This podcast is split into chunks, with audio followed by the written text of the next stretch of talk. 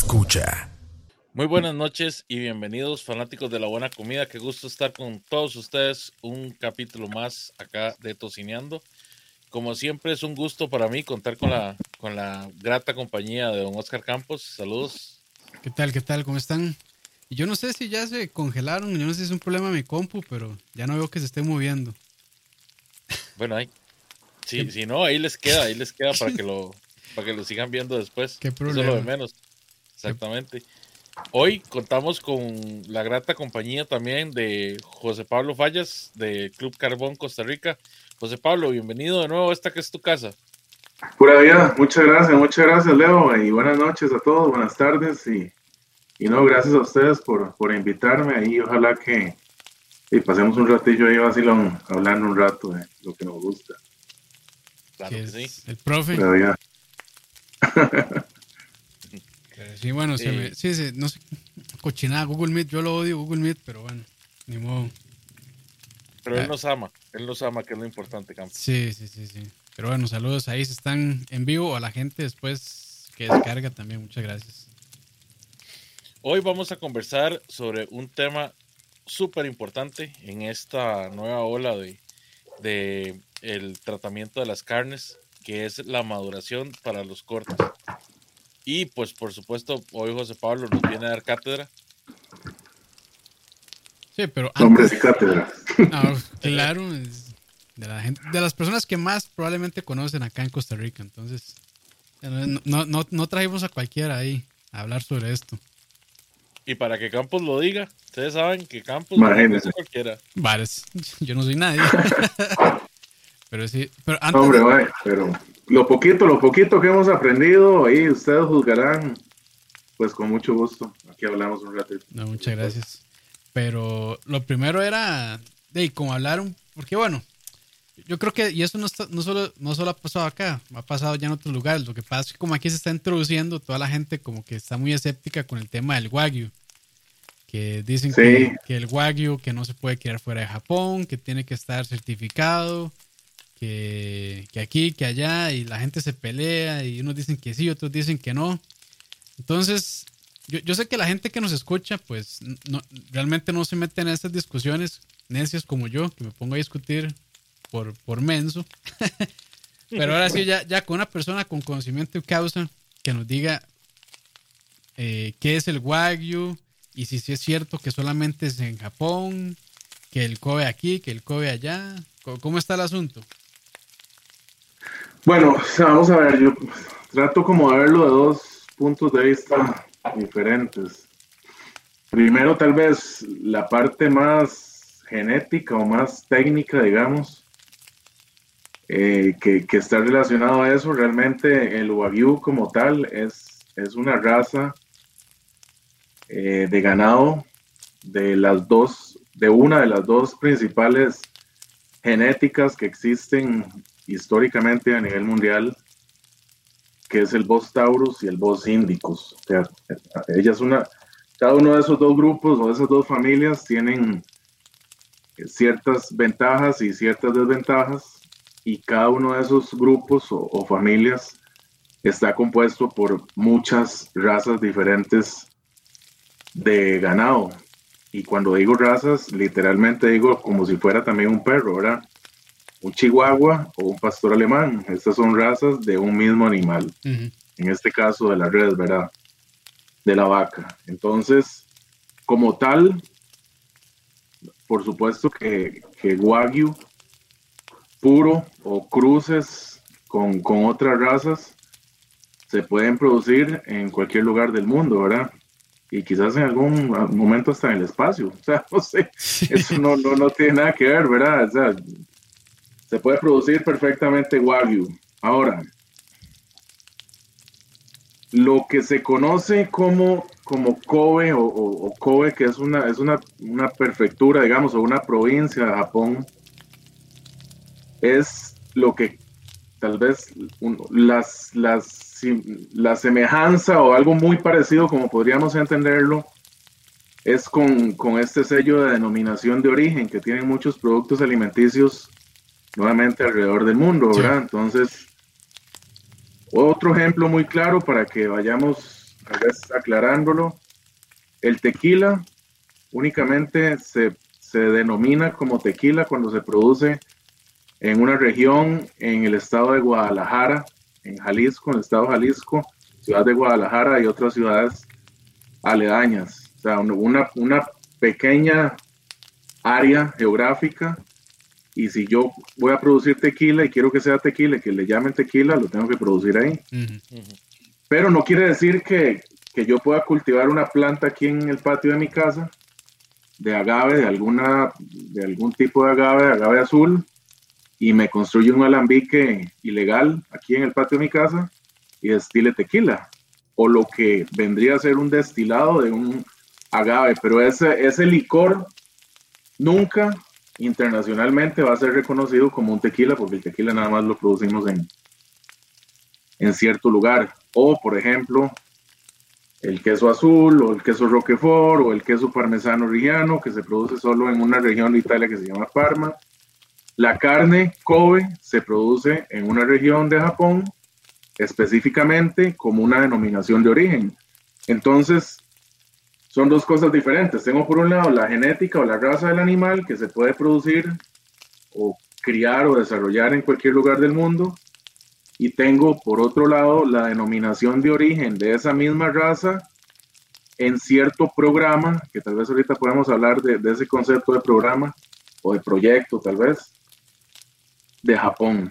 Entonces, eh, pues sí, evidentemente, o sea, solo se puede producir ahí. Si yo quiero comer carne Kobe, ellos eh, exportan de manera muy exclusiva a ciertos restaurantes, ciertos hoteles en el mundo, de manera muy, muy exclusiva, que quizás poco a poco se ha ido abriendo más, además de que también hay probablemente mucho mercado negro y, y mucho mucha estafa por ahí, ¿verdad?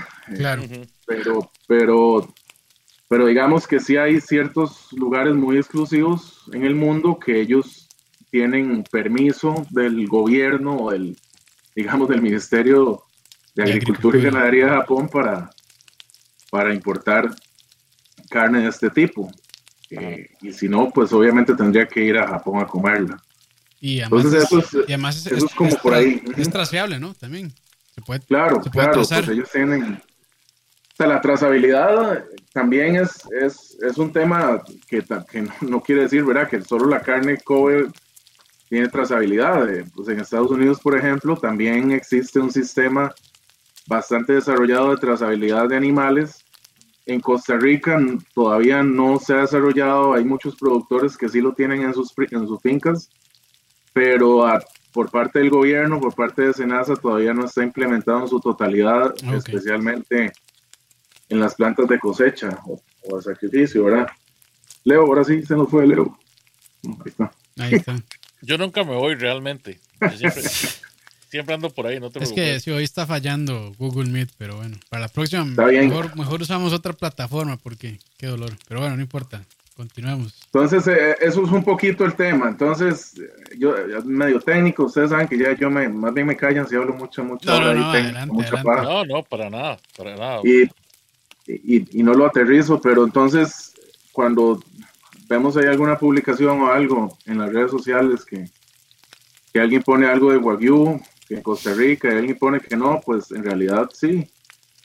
Eh, en realidad hay varias, esto lo, varias fincas o varios proyectos o varios programas de desarrollo, como se conoce técnicamente, que, que desarrollan y producen animales, ya sea 100% sangre pura, Wagyu, o cruces eh, de Wagyu con, con Angus o de Wagyu con algunas otras con algunas otras razas eh, y claro que existe por supuesto. De hecho ahí lo, ahí lo pusiste en los comentarios yo creo que ahí, ahí vos tenés incluso los datos de, de algunos de, de los productores que, que además por cierto hago el anuncio o sea les agradecemos enormemente el trabajo y la inversión y el tiempo que sabemos que hay detrás de, de proyectos de ese tipo, ¿verdad? Porque no es sencillo ni barato producir carne de buena calidad, independientemente de la raza, ¿verdad? Entonces. Sí, y mucha gente también duda porque creen que se tienen que, digamos, importar el ganado como tal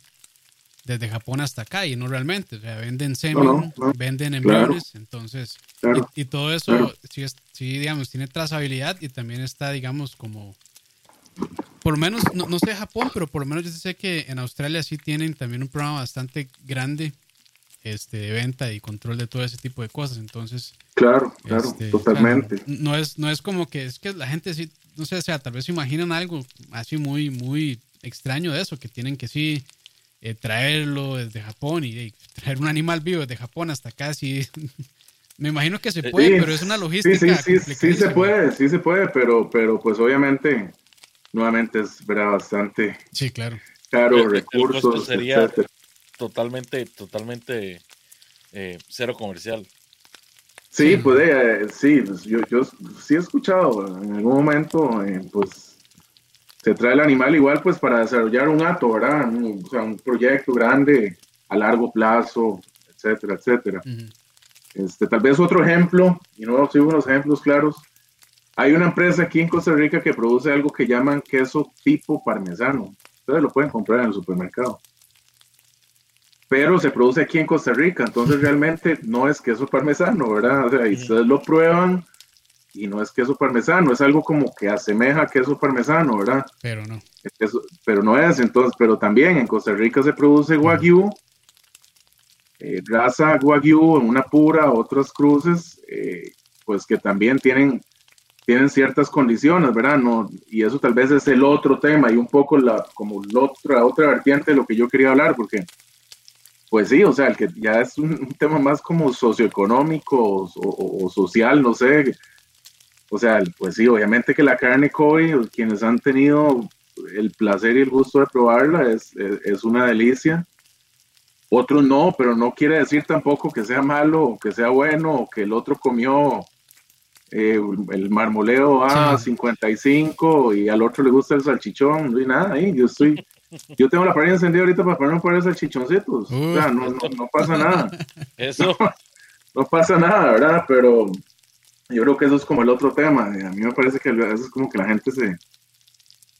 Yo no sé, como que se resiente. a mí me, da la impresión ahí, ¿verdad? Entonces, que por eso es que empieza como la polémica ahí, que es una gente. Pasionales. sí, sí, sí, sí, sí, no pasa nada.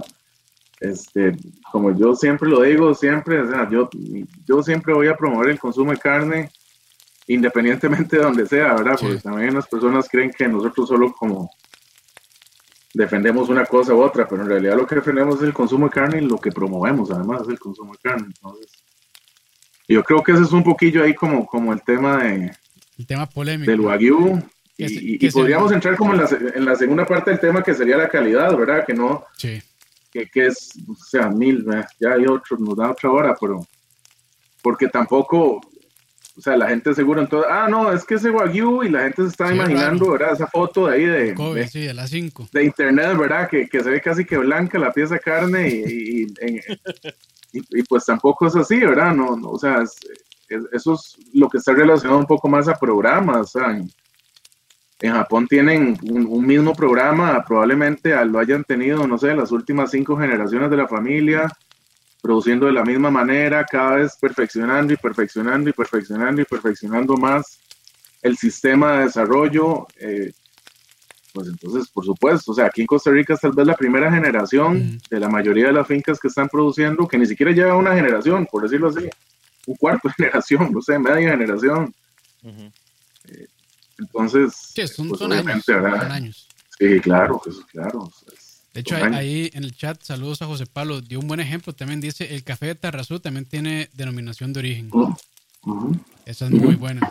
Yo, de hecho, creo que la gente en Turrialba estaba tratando de ponerle denominación de origen al, queso, pero, queso Turrialba. pero no sé si, si ya lo pusieron, o, no, o sea, si lo lograron o no lo lograron, pero yo, o sea, lo, último, porque tengo un amigo que produce queso Turrialba, y me acuerdo que él me había comentado de eso, pero no, no sé en qué, en qué terminó, si se pudo certificar, por decirlo de alguna manera, eh, o no, pero sí están trabajando en eso, creo.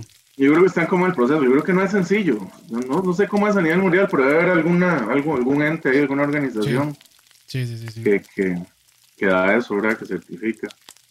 Pero sí, eso es un, eso es un poco con el tema, con el tema de Wagyu, igual aplica lo mismo con el Angus, ¿verdad? Entonces, que es, que es lo mismo, pero, pero todavía un poco más generalizado, porque hay, hay más, hay más genética Angus en Costa Rica que, que, lo que hay quizás Wagyu. Entonces, entonces todavía más, ¿verdad? Porque entonces otra vez la gente va y ¿verdad? ve esas fotos ahí en internet y ve, ah, no, pero esto me dijeron que era Angus, esto no, no, me están estafando, la carne de Costa Rica es malísima, bla, bla, bla, bla. Eh, mira, es, como la gente que va a McDonald's y se compra una hamburguesa que dice Angus y creen que de verdad les van a dar Angus. Pero yo creo que es en otro restaurante, Junior, ah, JR eh, Junior, o ¿cuál es? Eh, Carl's Junior. Carl's Junior. Que, también lo, no, lo promocionan así. En Carl Jr. yo no sé ni qué decirles. Yo a Carl's fui, eh, ¿qué les digo? Fui hace como cuatro días y pedí una, una hamburguesa que tienen que se llama eh, Portobelo.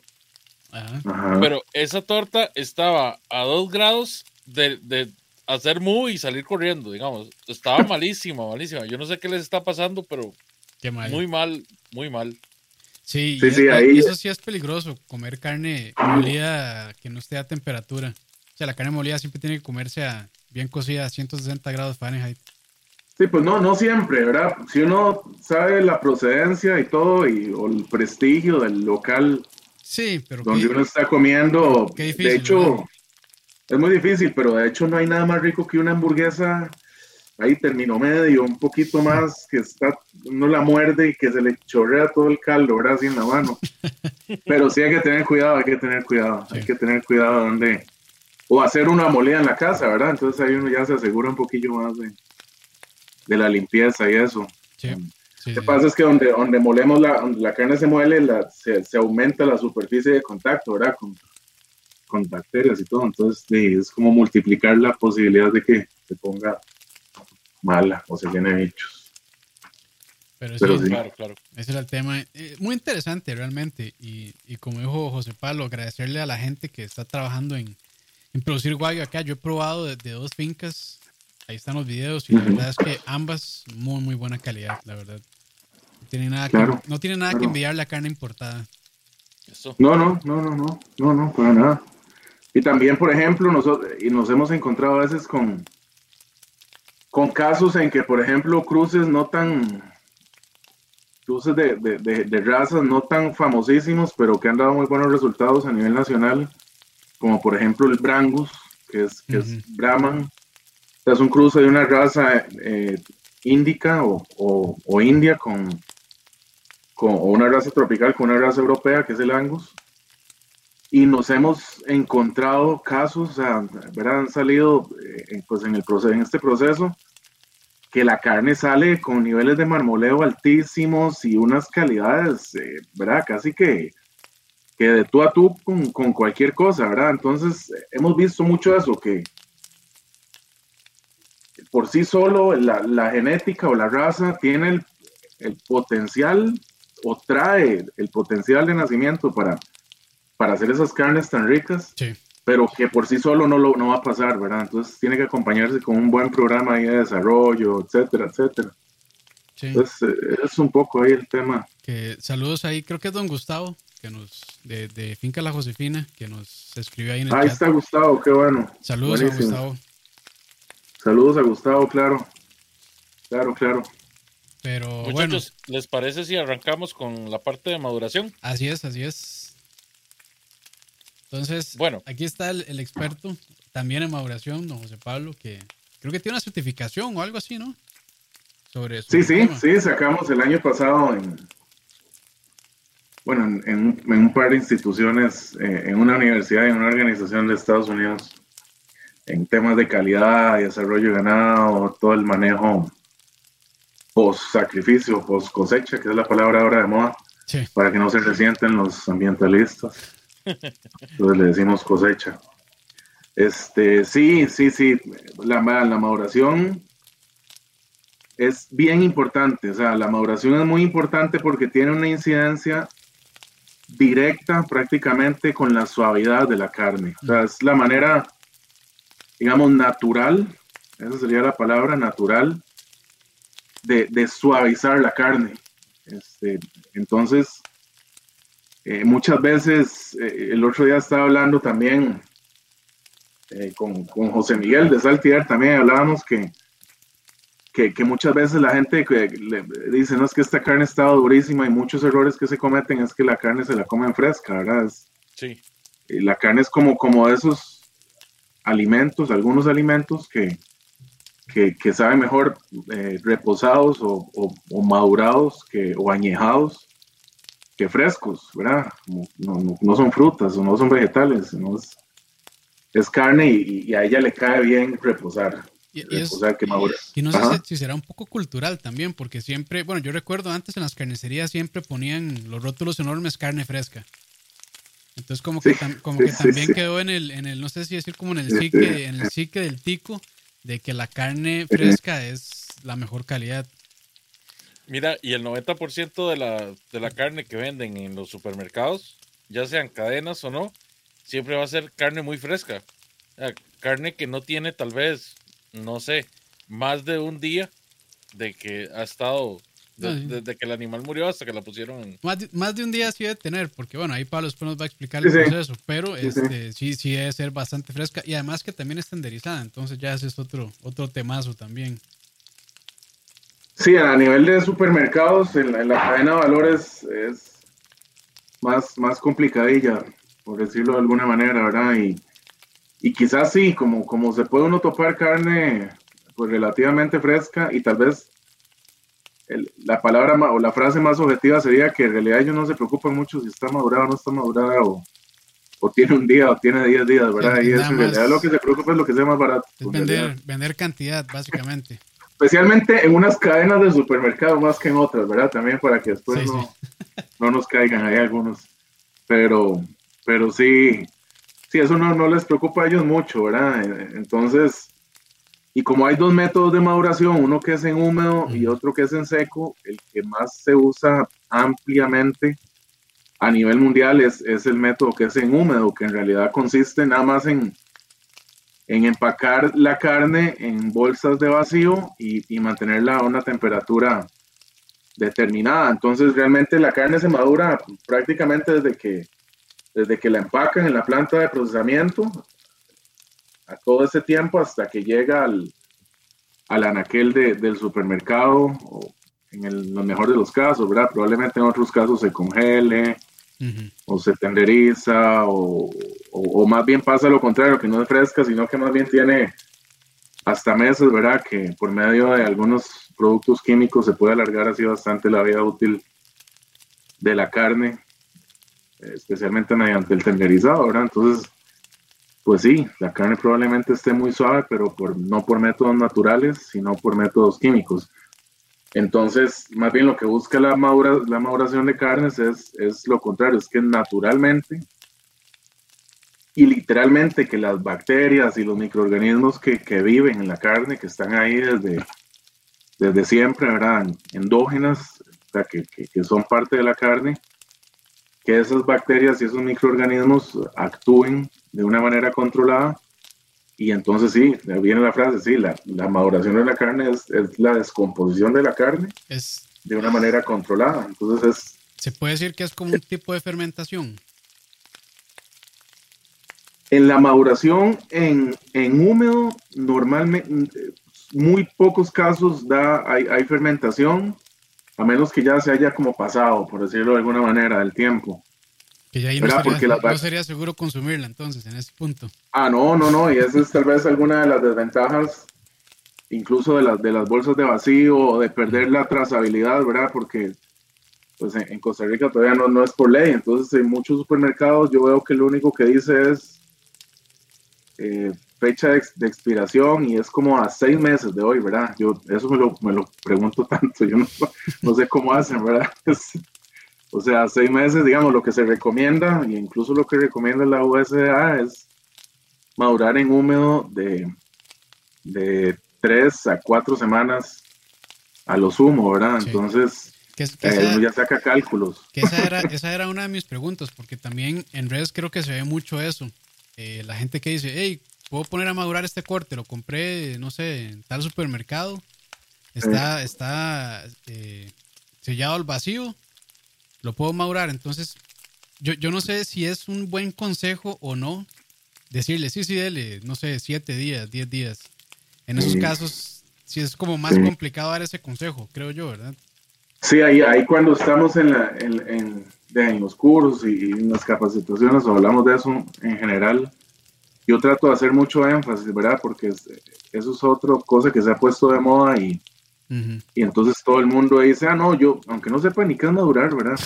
o sea, nada más lo hayan leído o lo hayan visto en un video de YouTube, como sé que es así, lo digo abiertamente. Sí.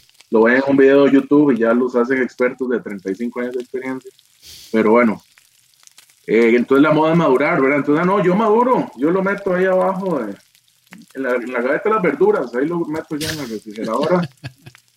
Hasta tres semanas, me dura cuatro semanas, ¿verdad? Y es, es, es, un tema de cuidado, ¿verdad? Porque realmente no, o sea, si yo tuviera certeza, como en otros países la hay, que estábamos hablando al inicio, de temas de trazabilidad y eso, de que el empaque cuando llego al supermercado y lo compro, me dice la fecha en que se sacrificó el animal, la fecha en la que se empacó, eh, la fecha eh, en que expira, pero la fecha en que expira de verdad.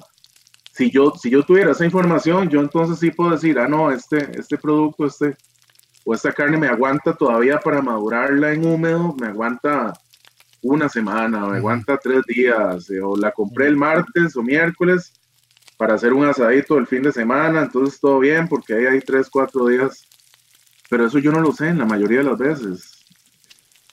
O sea, yo no sé si cuándo empacaron esa carne, no sé cuándo sacrificaron el animal, si lo sacrificaron hace tres meses. Claro.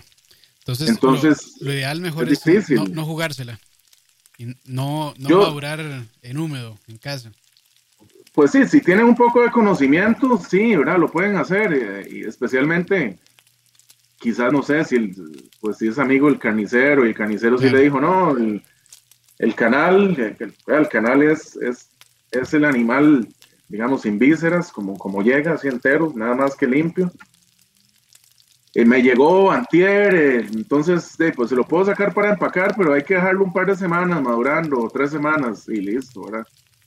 Todo bien. Pero, pero si no tenemos certeza o es simple sencillamente por, por, por ponerlo en algún lado o no sé, ¿verdad? Mejor no lo hagamos. Es como una lotería, eso es lo que digo yo. Y, también he visto mucho en las redes sociales que la gente pone, no, es que abrí la carne, el empaque, el vacío y tenía un olorcillo. Y ahí uno ve cada cosa, ahora uno lo ve. Sí, yo he leído. Y, la gente se enoja, la gente se enoja, la gente se molesta. no, no, póngalo debajo del tubo y enjuáguelo un poquito y ya cuando se le va el olor. Y Uy, no, échele, échele vinagre, ¿verdad? El otro dice, no, no, el fuego mata todo, mata todo, ¿verdad? el fuego mata todo. El fuego mata todo. he escuchado esa, claro. Digamos, el, el proceso es, el, el, mal olor viene de un proceso de descomposición, ¿verdad? Que un proceso de descomposición es que ya la carga de bacterias y de microorganismos ya trabajaron mucho, ya, ya en la carne, entonces el olor viene de, que la carne se puso mala. Yo, yo, no hay, a menos que pueda volver el tiempo, ¿verdad?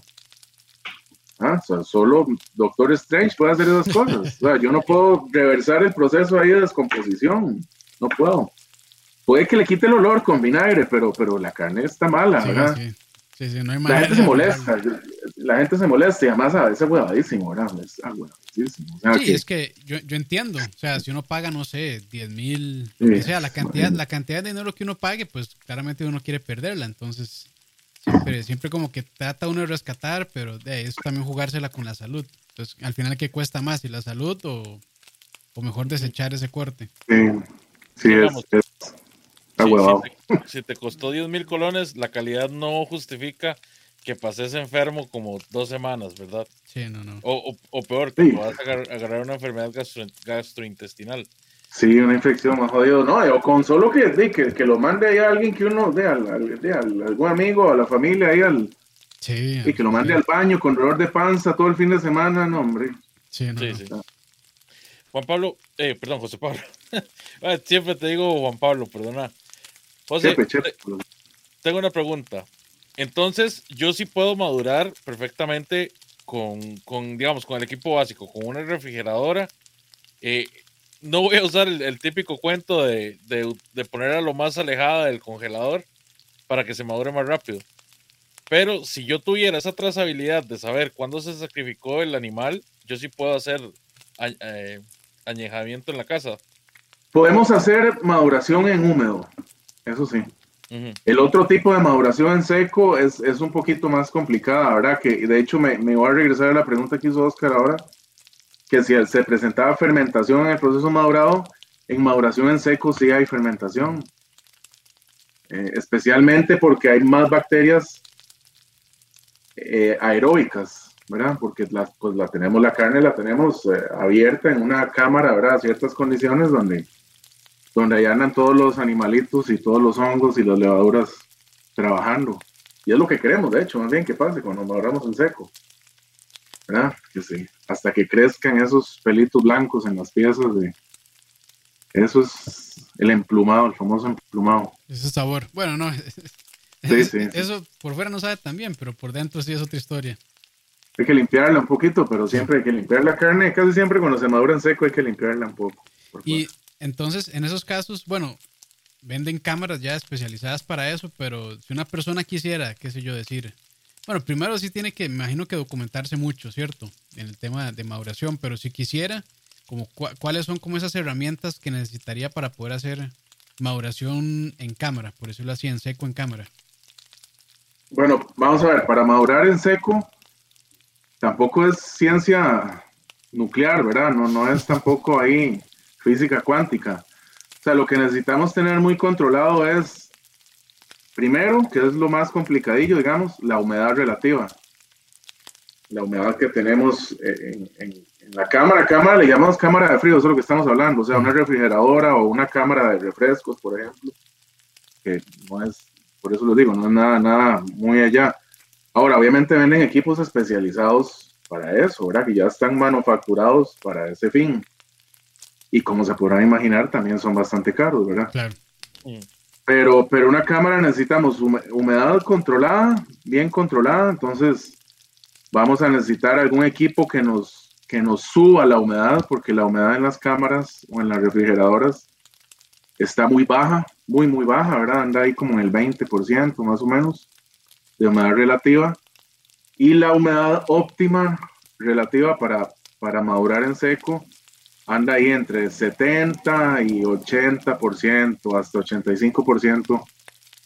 Más, podemos decir de 65 a 85, ¿verdad? Pero no tampoco ponernos ahí como muy detallistas, pero, pero 20 es súper seco, ¿verdad? Entonces uno lo ve.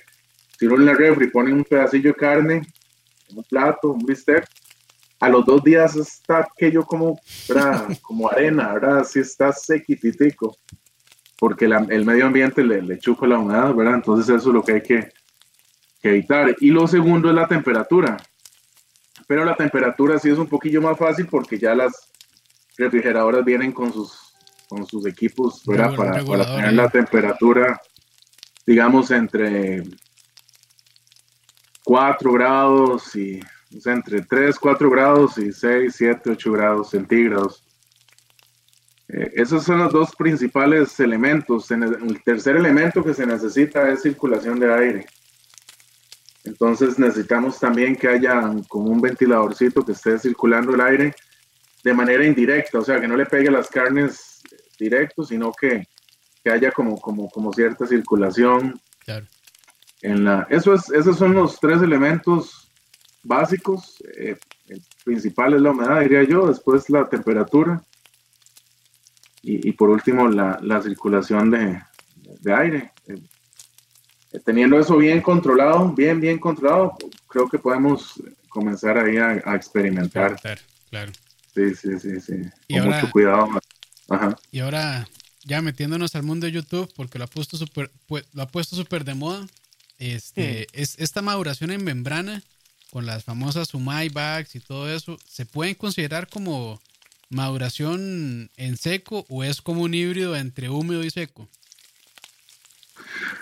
Bueno, eh, vamos a ver, según mi experiencia, y las he usado también, y, y funcionan súper bien, pero yo creo que es más como un híbrido eh, entre las dos, o tirando tal vez más a seco, ¿verdad?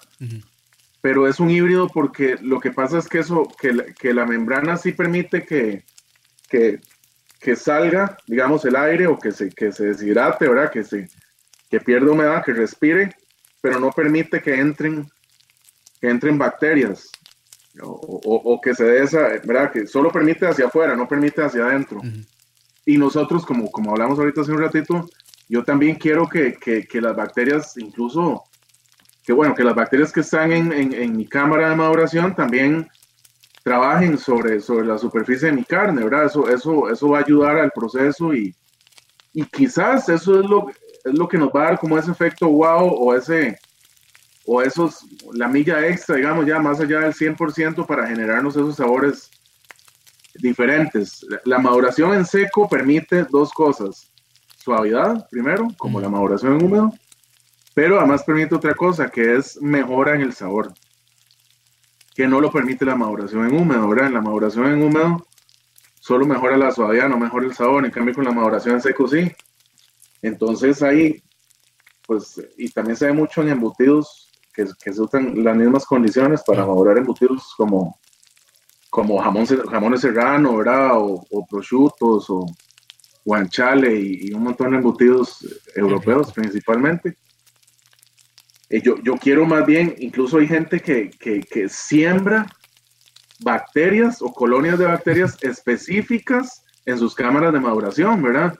Entonces, eh, por, ellas se quedan ahí, entonces ya también ciertas bacterias o ciertos microorganismos tienen, le dan un, cierto sabor o un cierto buque a sus embutidos o a su carne, ¿verdad? Entonces, entonces yo creo que la, con bolsas se tienen algunas de las ventajas, pero no todas las ventajas de una maduración en seco. Entonces, en ese caso es como un poquillo híbrido, digamos, sí. Pero, pero funciona bien, si alguien quiere probar, funciona. Yo, las he usado y, y, la verdad sí, sí, sí le mete ese saborcito como medio Sí, sí, le dan toque. Le, le da un toquecito, sí, distinto. Entonces, yo creo, yo creo que funciona, funcionan bien, funcionan bien. Sí, y la ventaja es que no tienen que tener la humedad controlada, ¿verdad? Entonces lo pueden hacer en su refrigeradora ah, normal. Y ahora, ahora probablemente, usted con esos, los experimentos que usted hace, perdón, ¿eh? los experimentos que usted hace puede llegar y, y, probar así un bistec madurado sin madurar, madurado húmedo, el otro en dry bag, en un, o en my bag y, el otro en maduración normal y, y, ahí nos cuenta usted en los videos, a ver qué. Lo malo es que no te sale. Lo, si, me si me manda un cortecito madurado así. Yo le mando, ah, bueno, Yo le mando, no se preocupe. Ah, bueno, ahí sí, porque cámara no tengo. pídalo, pídalo, no se preocupe, ahí le mandamos. Ahí, ahí estamos hablando entonces, porque sí, está interesante ese experimento, de hecho. Y también entrando en eso, bueno, siempre se habla como de la cantidad de días. Mucha gente Dice que 20, 21, que es cuando empiezan a desarrollar esos sabores. Este otro lo tiene un poquito más, a 30, 45. Ya he visto cosas muy locas, así como 200 días. Este, y bueno, pero ¿qué, qué digamos, qué, qué, tan, como cuál es el punto eh, medio donde, digamos, no se van a pronunciar muchísimo estos sabores que ya me vas a ver como a queso la carne, pero que tampoco va a ser así tan tenue que, casi que no valga la pena madurar. Digamos, lo recomendado para madurar en seco es donde ya uno puede como, como tener algunos buenos resultados, es entre, entre 3 y 4 semanas, o sea, entre 21 días y 30 días, digamos. Eh, que todavía ya 30, ya más allá de 30 días, se comienzan a, a, desarrollar ese, otros sabores, ¿verdad? Otros perfiles de sabor, que a algunos nos gustan mucho, pero a otras personas no les gustan tanto. De hecho, diría que a la, a la, mayoría de las personas no les gusta tanto. Eh, porque ya ahí se empiezan a darse esos sabores como, como decís vos, y, y quesos, o ya a, nueces, y, y, cosas ya más, perfiles de sabor un poco más complejos, digamos.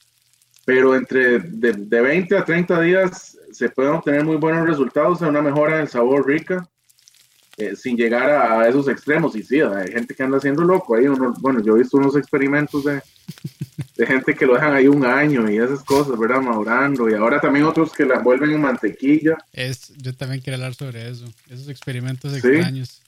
Bueno, que hay, gracias, a Guga, que es quien yo creo que el que está haciendo más ese tipo de cosas. Bueno, o, de las personas más famosas que están en ese, en ese asunto. Sí, de las más famosas, porque en realidad. Más mediáticas. Sí, sí, sí, más mediáticas. ¿Todo eso qué es? ¿Se vale? Sí, sí, digamos, si realmente cambian como esto, que vuelven en mantequilla o bueno, el, de mantequilla, el de mantequilla sí tuve la oportunidad de probarlo una vez y, no, y me quedo con el tradicional. Yo creo que, yo creo que es que se hace un poco más, más bien para como para evitar que haya tanta merma, ¿verdad? Porque como hay que limpiarla tanto, la, pieza a veces se, como se reseca o se llena de, de, levaduras y hongos y bacterias por fuera, el, el hecho de envolverla en mantequilla de hecho, se usa mantequilla, también se usa lardo. Lardo es, es, la grasa visceral de las reses, que es la más pura, la que está por dentro del. La que se usa para cocinar, digamos. Eh, y también, entonces la derriten y, la, y verá, igual que con la mantequilla, nada más que esa es blanquita, es más blanca. Pero, pero yo creo que lo hacen más por eso, porque no, precisamente por mi mismo punto, el punto que les estoy diciendo, que, que no se permite esa acción o ese trabajo de las bacterias que están en el medio ambiente en, en las capas superficiales de la, de la, carne, ¿verdad? Entonces tal vez el sabor no es tan pronunciado. Eh, y obviamente va a haber menos merma también por evaporación o por deshidratación, ¿verdad? Porque como que esa capa la, la protege en toque. De ahí, yo, de ahí yo tengo dos preguntas. La primera es, como, como está sucediendo un, un proceso de fermentación sobre la carne en, en madurado al seco, este, ese tipo de carne el cuerpo la procesa más fácilmente, porque por ejemplo, con cosas como pan de masa madre, chucruts y cosas así, el cuerpo normalmente acepta mejor ese tipo de, de, comidas porque no le cuesta tanto procesarlo. ¿Pasa algo similar con la carne? Sí, sí, sí, yo creo que sí, pues eh, se da en, pues no sé específicamente si, si sea más fácil asimilarlo, pues es una buena pregunta, no, no he no me he metido tanto en, ese punto, digamos, nutricional, pero, pero está interesante. Eh, pero sin duda pasa igual que con otros alimentos, eh, especialmente en el sabor, ¿verdad? Y ahí sí, eh, porque eso, eso lo, lo, comentamos ahora en alguna de las capacitaciones de esto de maduración que damos y, y yo le digo a la gente que, que, que, están comiendo, que los bichos son los que le dan sabor, que los bichos son los que maduran la carne, que, y hay gente que, que, que, entra en pánico, ¿verdad? Sí, sí, literalmente. Pero entonces ya yo me pongo a decirles que la fermentación es, es, es, un proceso natural de, y que lo consumimos en muchísimos alimentos, desde la cerveza, el vino, quesos, salsa de soya, etcétera, etcétera, ¿verdad? Salsas de picantes, ¿verdad? Muchas de las salsas picantes fermentadas son, la famosa son las más ricas para mí, como la sriracha, por ejemplo. Eh, o, los mismos, las mismas conservas, ¿verdad? La conserva esa tradicional que, que, se, hace aquí en Costa Rica, que es, ¿verdad? Con la cebollita y, el, y la zanahoria y los chilitos. Sí, eh, eso, eso se fermenta, eso se fermenta, ¿verdad? Eso se fermenta, eso es ahorita, ahorita en lo que estoy más trabajando es en ese tema ahorita, ya en, fermentos de ese tipo, en fermentos de, de fermentar chiles y fermentar productos, eh, eso, eso, eso es para mí interesantísimo también, hacer todo como el chucrut y eso. Yo estoy en las mismas también, muy bien interesante todo ese tema. Sí, el, el, sabor es lo que se ve, bueno, lo que yo puedo decir que se ve súper beneficiado, ahora Y, y, y, como que, por ejemplo, es muy común en la cocina asiática, ¿verdad? todo ese tema de fermentos. Y, y creo que ayuda muchísimo a, a, lograr alcanzar el sabor umami, ¿verdad? Entonces, y por supuesto, entonces que una carne madurada en seco eh, va, va, va, a llegar más fácil a eso. Pero bueno, además de todo el proceso de cocción y la reacción bailar y todo, que es otro tema que también ayuda a que sucede. Hay, hay, hay, un par de preguntillas ahí en el chat. Dicen que si se puede moler carne madurada. O es, o es un sacrilegio. pues no, yo creo que no es ningún sacrilegio. De hecho, de hecho, hay. Es una buena manera de usar los recortes, ¿no? Exactamente, exactamente. Este, y en general, la carne molida es una súper excelente manera para un productor eh, de, de, aprovechar y, generarle o agregarle valor al animal, ¿verdad? Porque o sea, el animal no son solo puntas de solomo, ¿verdad? Solo tiene dos puntitas de solomo que pesan como kilo y medio cada una o un lomo, dos, un, lomito que pesa dos kilos. Dos tri-tips, un par de ribeyes. Por, eso, exacto, no, no. Eso es como el 20%, el 15% del, del peso del animal, 20%, digamos. y pues eh, obviamente que el resto no se puede botar, ¿verdad? Entonces, sí, cuando se madura en seco, bueno, de hecho se puede ambas, o sea, se puede madurar en húmedo y moler, que tal vez no va a haber mucho beneficio, especialmente en el sabor, ¿verdad? Pero en la maduración en seco, o sea, carne molida, o sea, una buena hamburguesa de, de carne madurada en seco, vean, esto es, crean, de verdad, es, o sea, el sabor es radicalmente diferente a una, y yo a una normal. Y yo he notado que, la, que también el, bueno, iba a decir caramelización, pero en realidad la reacción de Maillard caramelización, me, gusta más ese. Sí, sí, siento, que se carameliza más la torta con recortes de... de o sea, por, alguna, por, alguna, razón la grasa también de, de, los recortes madurados, como que no sé si es más susceptible a dorarse mejor o qué, pero, o sea, queda, eh, riquísimo. Muy, muy, buena observación, realmente es eso, o sea, la, la grasa si bien no se madura, como podríamos decir que se madura la carne, sufre un proceso que se llama liptosis. Entonces la liptosis es precisamente, digamos, el, la oxidación de las grasas, entonces las, las hace más digeribles, mm. más fáciles de cocinar. Eh, entonces eso es lo que pasa también precisamente con, con la grasa. Yo no, no sé si, por ejemplo, bueno, piensen en, por ejemplo, un jamón serrano, digamos, que que la partecita blanca, esa, que eso se la pone en la boca y se le, ¿verdad? Eso, es, eso es un poco lo que pasa ahí. ahí tengo unas pancetas más bien maduradas, ya tienen unos meses que tengo que mandarles a ver cómo les hago llegar o, si, o si se dan la vuelta ahí, que tengo ahorita. De acuerdo, sí, sí. Sí, sí, sí. Bien. de hecho, entonces, hablando de eso, los recortes, bueno, yo creo que de los más famosos es eso, molerla. Bueno, yo lo he hecho para tortas y también se lo he puesto a chorizos.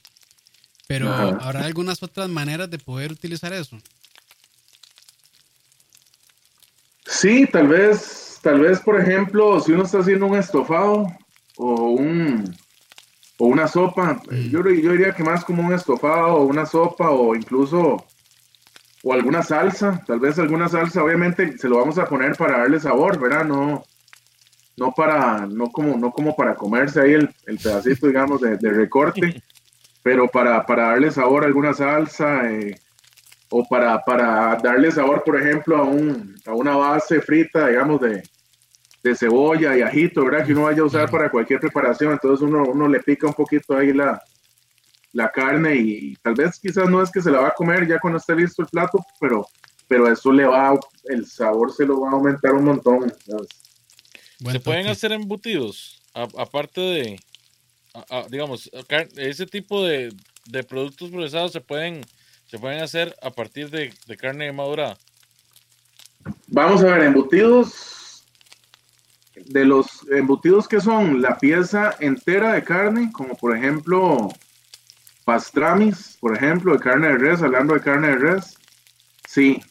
O sea, podemos curar la pieza, podemos curar la pieza ya madurada y después ya sea ahumarla o, cocinarla o lo que sea, ¿verdad? Algunos embutidos no, no, solo curados y ahumados, pero pueden ser curados y cocinados o subida. Ahora queda muy bien para hacer como el corn beef famoso, que no es ahumado, solo cocinado. Sí funcionan bien. Ahora, por ejemplo, para un para un salami, tal vez yo, yo tendría un poquito más de cuidado. Ahí tendría un, poquito más de cuidado, ¿verdad? Porque el salami, él, se va a fermentar también. O sea, el, salami se fermenta cuando se produce. Entonces, si ya tenemos una carne madurada en seco que, también ya sufrió un proceso de maduración y quizás un poco de, fermentación, especialmente en el exterior, y vamos a, molerla y, otra vez hacer, ¿verdad? y hacer salami que además se va a dejar, se va a fermentar unos días y después de fermentar se va a madurar más días todavía, ¿verdad? Entonces ahí tal vez, tal vez, ¿verdad? Sí sea, sea un poquillo de cuidado. Para hacer, yo he hecho salami, pero siempre con carne, digamos que madurada en húmedo, ¿verdad? Para no decir que, fresca. Es lo normal. Pero si, hay, si hay embutidos que se, que se, se maduran, ¿cierto? O sea, como el... sí, claro que sí, claro. Los jamones y cosas así. Todos los, por ejemplo, uy, bueno, sopresatas, eh, jamón serrano, prosciutto, pancetas, eh, fiocos, Guanchales, me imagino que eh, también. guanchales, también Hasta me dan ganas de ¿Cómo se persignar. llama? Bueno. ustedes, dicen cuanchale. Sí. Bueno, guanchale hacíamos mucho, Leo, ahí, más bien la próxima, la próxima ahí te guardo una piecita. sí, sí, para mí Este- también. Sí, sí, sí, sí. Hacemos de los dos tipos, del que es como tocineta, que es curado y, y- y ahumado. De hecho, saben que, que hace algunas décadas la tocineta no se hacía panzada, se hacía únicamente del cachete del cerdo. Ajá. Lo de la panzada fue como, es como una innovación gringa, pero, pero antes hacía solo del... Y el otro tipo... termina Sí. siendo, termina siendo malo al- a la larga. Ya, yo siento que es, que es que los cachetes son muy chiquiticos, los cachetes del chancho, o sea, Sí, no, no pesan como 700 gramos, 800 gramos o un kilo, si es muy grandote. No, no, en sí, cambio, sí, una panzada de cerdo son 5 kilos de tocineta. No, no, claro, claro, o sea, yo, entiendo, yo entiendo que es una, una cuestión de producción.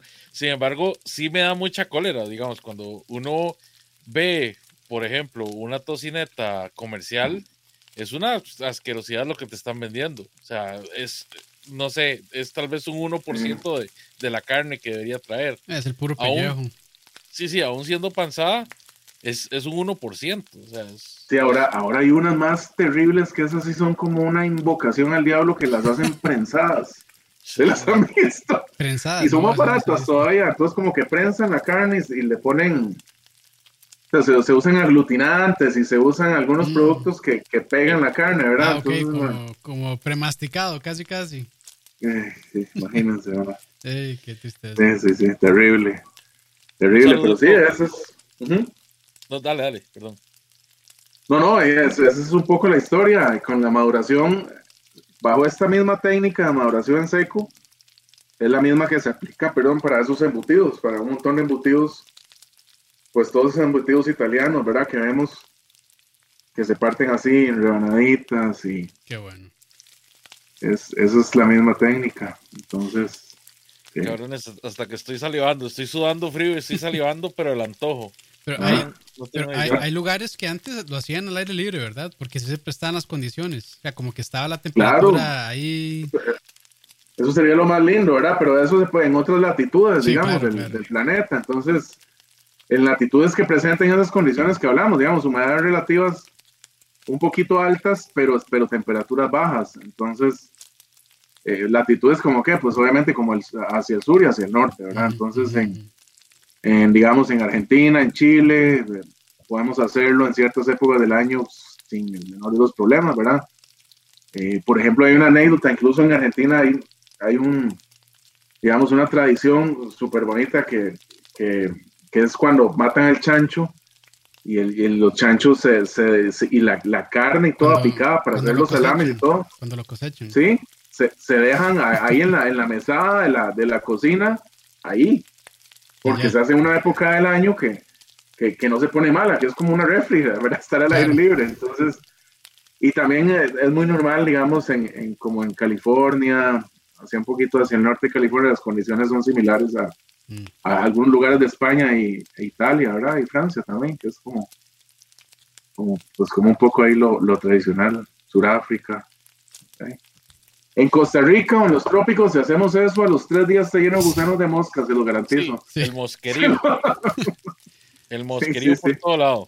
O la- Entonces también, esto es otro tema que también yo sé que alguna gente pone en las redes sociales, no, es que tal persona dijo que lo estaba haciendo, y pues creo que sí. de ahí sí. Yo no digo que no, ¿verdad? Y que hay una persona allá en San Vito, sí, yo, yo sé, tiene, pues, tiene mucho conocimiento y, y quizás en alguna época del año hayan o hayan microclimas en Costa Rica que, ¿verdad? que permitan ahí en algún momento del año que, que las condiciones se den, pero, pero ahí no sé, o sea, aquí en Escazú o en Santana, o sea, bueno, no sé, hacemos eso, en Ah, Buen no.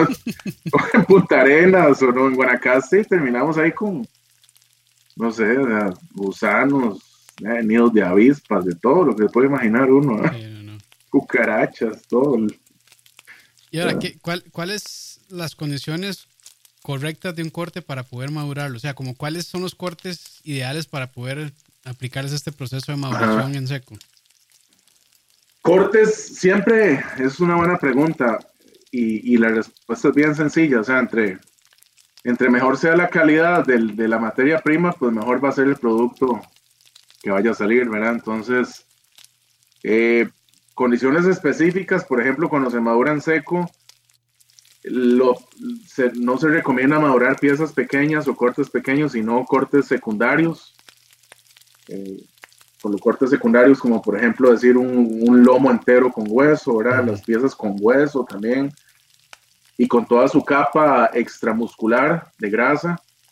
Eh, no, ¿verdad? La, o sea, la que está, la que está por fuera de, la, de, la, de, la, de, la, de los músculos eh, son, por lo general son capas gruesas para que esa capa también de grasa nos proteja la carne, ¿verdad? durante el proceso de maduración. entonces, eh, que tenga su hueso, su, capa de grasa. Obviamente que si son carnes de mejor calidad, con un índice de marmoleo mayor y todo, vamos a tener un producto mejor también, ¿verdad? No quiere decir que, que también hemos hablado de esto, me han preguntado que a veces la gente dice que si el proceso de maduración la hace como de mejor calidad, o, sea, no, o sea, sí, le mejora algunas cualidades o algunas características de la carne, como el sabor o la suavidad, pero, pero si una carne tiene cierto índice de marmoleo, eh, va a ser el mismo, ¿verdad? Después de madurada.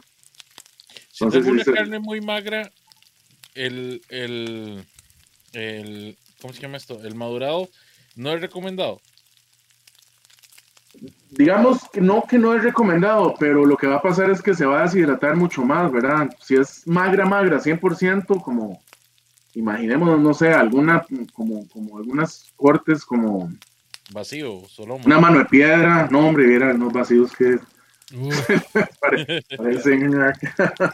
Dice que ya tal vez una mano de piedra, me parece, que sea muy, muy magro, se, se va a deshidratar mucho más, ¿verdad? Porque lo que hace la grasa es que que le ayuda a que no se deshidrate tanto. La grasa intramuscular, ¿verdad? El marmoleo. Va, a ayudarle a que no se deshidrate tanto la pieza, ¿verdad? Entonces, eh, el tema de la merma en la maduración en seco es, es altísimo. Fuerte, es mm. fuerte. O sea, es, por eso es mucho más cara, por eso es lo más poquito que hay, por eso no les gusta a la gente producir, por eso es carísima, ¿verdad? Hay muchísima merma. estaríamos hablando 30%, 35% entre lo que se limpia más lo que se pierde por la deshidratación del proceso. Es un montón. Es un montón. O sea, hay de, una pieza que el kilo cuesta 12 mil pesos o algo así. Son 4 mil, 5 mil pesos. O sea, cortes entonces como entrañas y ese tipo de cosas así, delgaditos, eso es mejor, eso es mejor no. mejor en húmedo se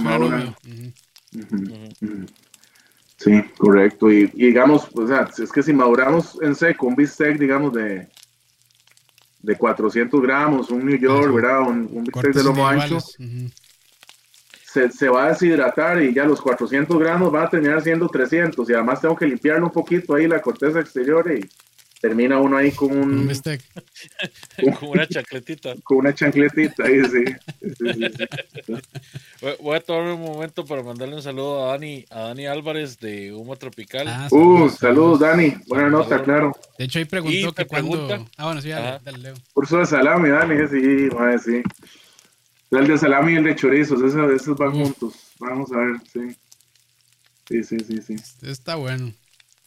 Sí, pero sí. Y esa es la historia. Esa es la historia con respecto a, la, a estos temas. Interesantísimo. Ahí nada más eh, agregar que, que, bueno, Pablo, José Pablo da cursos donde entra muchísimo más detalle en estos temas de, de maduración. Entonces, pues, por si, si les interesa, eh, búsquenlo ahí en redes sociales, Club Carbón.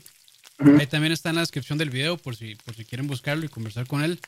Este, Y sí, sí valen la pena. O sea, sí, se los aseguro, es una persona que sabe lo que está hablando y, también enseña muy bien. Dale. Te, te corrijo un segundo. Viene a dar cátedra y da cursos también. Sí, también, sí, sí, viene a repartir tetica y, da cursos. Exactamente, exactamente. Las cosas como son. Ahí estamos, ahí estamos. Eh, a la gente le ha gustado mucho aprender de, de este tema. Eh, realmente eh, realmente hay muchos mitos y muchas cosas que, que, la gente, verán, como eso, la carne fresca o, o, la suavidad de la carne, ¿verdad? Entonces uno le pregunta a la gente y solo piensa en suavidad, no piensa en sabor, aunque no sepa nada, ¿verdad? De la carne, pero si está suave, fue la mejor que se comieron. Ah, Entonces, pero eso se arregla con son completa y ya. No, sí, sí, sí, y vinagre. Y no. Ay, no. Sí, sí, sí, sí. Bueno, sazón completa es un buen condimento. Nosotros usamos mucho aquí en la casa. Sí. Unas papitas ahí, o, mm, para las papitas, para la ensalada, rico. Tengo, ra- Pues tengo sí. rato de no usarlo, la verdad. José, te, te tenía tan alto, te tenía tan alto. Sí, ya bajó puntos, ah, bajó puntos Es, ahí. es- bueno, es para, es para, para crear controversia aquí un poquito. Nunca, nunca conozcas a tus héroes, ya, definitivamente. Mientras no use bomba, todo está bien. No, bomba no usamos, no. no. Este, sí. ¿Y qué más? Bueno, no, ahí. Bueno, tenemos otro curso el, el, sí, el 27 de junio, pero y ya se nos llenó casi también. A la gente le ha gustado mucho el tema y quieren aprender y todo. Entonces, y también a nivel de productores, vieran qué interesante. Sí. O, o carnicerías, ¿verdad? Y todo, que quieren incursionar en, en este tema para darle un valor todavía más allá, un valor agregado a la carne y ofrecer un mejor producto. Eso es buenísimo. O sea, para, para mí, yo, yo estoy realizado, la verdad. Qué bueno. Eh, qué la bueno. gente quiere producir carne de mejor calidad, la gente quiere madurar, eh, ahí, imagínense, a Claro, nosotros salimos beneficiados. Existe como un calendario donde la gente pueda ver como las próximas fechas en las que vas a tener cupos disponibles para los cursos. Sí, sí, este, de hecho yo creo que, bueno, no sé si, no, no se puede aquí, ¿verdad? No. Poner ahí en el, ahí se los puedo hacer llegar, o no sé cómo se los envío, de alguna manera. Ahí, ahí, Ahí ahí nos- nosotros lo compartimos. Sí, sí, sí. Ahí, Sí, sí, ahí los compartimos en redes por si están interesados. sí, sí, claro. Sí, sí, ahí tenemos, bueno, tuvimos que correrlos un poco para julio, sobre todo. Julio, junio, julio y agosto, ahí un poco para, pues por todo el tema de la pandemia. Sí, sí, sí.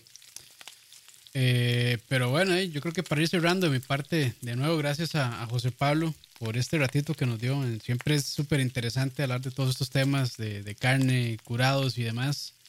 Este, ¿no? Y se agradece muchísimo el tiempo. Pura vida. Bueno, muchas gracias, Leo, Oscar, muchísimas gracias, ma, de verdad, por, por invitarme y yo contento, a mí, a mí Gracias me a vos. gusta. Esta Sí, es tu sí. casa. Siempre que Muchas gracias. venir a hablar paja o que querrás hacer cualquier cosa, promocionar lo que sea, hermano, esta es tu casa. Bienvenido. Buenísimo, traer panceta y todas esas cosas, carne madurada. No, no, eso, eso ya es, eso ya, por eso es familia. Pues sos familia. Pura vida, ma, muchísimas gracias a ustedes. Bueno, ahí última pregunta de don Gustavo. Dice que si tenés experiencia en Costa Rica de maduración de la canal completa. Ah, es una buena pregunta. Sí, conozco algunos lugares que, que, que se trabaja de esa manera. Mm, Sí, sí, sí, sí, sí, sí. Sí, pues sí, sí, hay, eh, especialmente el tema de eso es que, de hecho, son al- algunas carnicerías que lo hacen, el tema que no es tan frecuente encontrar eso es, es por el tamaño de la cámara, ¿verdad? Porque ya se requieren cámaras, ya no cámaras como las que estábamos hablando, digamos, del tamaño de una refrigeradora, sino un cuarto de maduración, lo que se llama un cuarto de maduración. Ahí pueden buscarlo, en, ahí hay muchos, ahí los pueden buscar, pero, pero se trabaja exactamente de la misma manera. Lo único es que sí, el, pues el equipo es un poquito más costoso, ¿verdad? Pues cuesta mucho más mantener la humedad relativa en, de, no sé, en, en, en- en 10 metros cúbicos, ¿verdad? Que en, que en 2 metros cúbicos o un metro cúbico. Entonces, pero sí, sí funciona y funciona muy bien, especialmente con el tema de la merma. Me imagino que por ahí va Gustavo preguntando también el asunto. Sí, es que La merma, la merma es mucho menor que cuando se, o sea, se protege muchísimo más la carne en- claro. cuando, cuando, cuando maduramos en seco las piezas más protegidas y si tenemos el canal entero, pues está de, prácticamente protegida 100%, ¿verdad? La carne. Entonces, sí, y, y da chance también como para madurar un poco más de tiempo. Entre, entre más grande sea la pieza, da un Claro. poquito más de tiempo claro, para, claro. para trabajar con, con ella, sí. Sí, sí. Pero Claro, no. nos manda unos cortecitos, Gustavo, ahí para. Sí, ahí, ahí. Por Aquí le hacemos un videito también. consejo. Pero bueno. Leito, Bueno, muchas gracias a todos ustedes que nos acompañaron. Capitos, José Pablo, bienvenido. Como siempre, esta es tu casa. Volvé cuando quieras. Muchas gracias. Muchas gracias, Leo. Pura vida, ¿eh? Bueno, bueno. Chapitos, No, no, gracias a todos ahí. Chao. Este, y pásenla bien, cuídense. Y como dijo Pablo, coman carne saludable. claro Coman carne, coman carne. Eh, Coman menos cantidad, pero mejor calidad. Esa Sí. sería la frase correcta. Muy bien. Pura Nos vida. quedamos entonces. Chao. Muchas Gracias, gracias, chao, a todos chao, los fanáticos de la buena comida que nos han acompañado hoy. Ya saben que opciones hay para comer bien y para comer rico. La cuestión es saber dónde buscar. Pasen una buena noche y buen provecho. Chao. Hasta la próxima.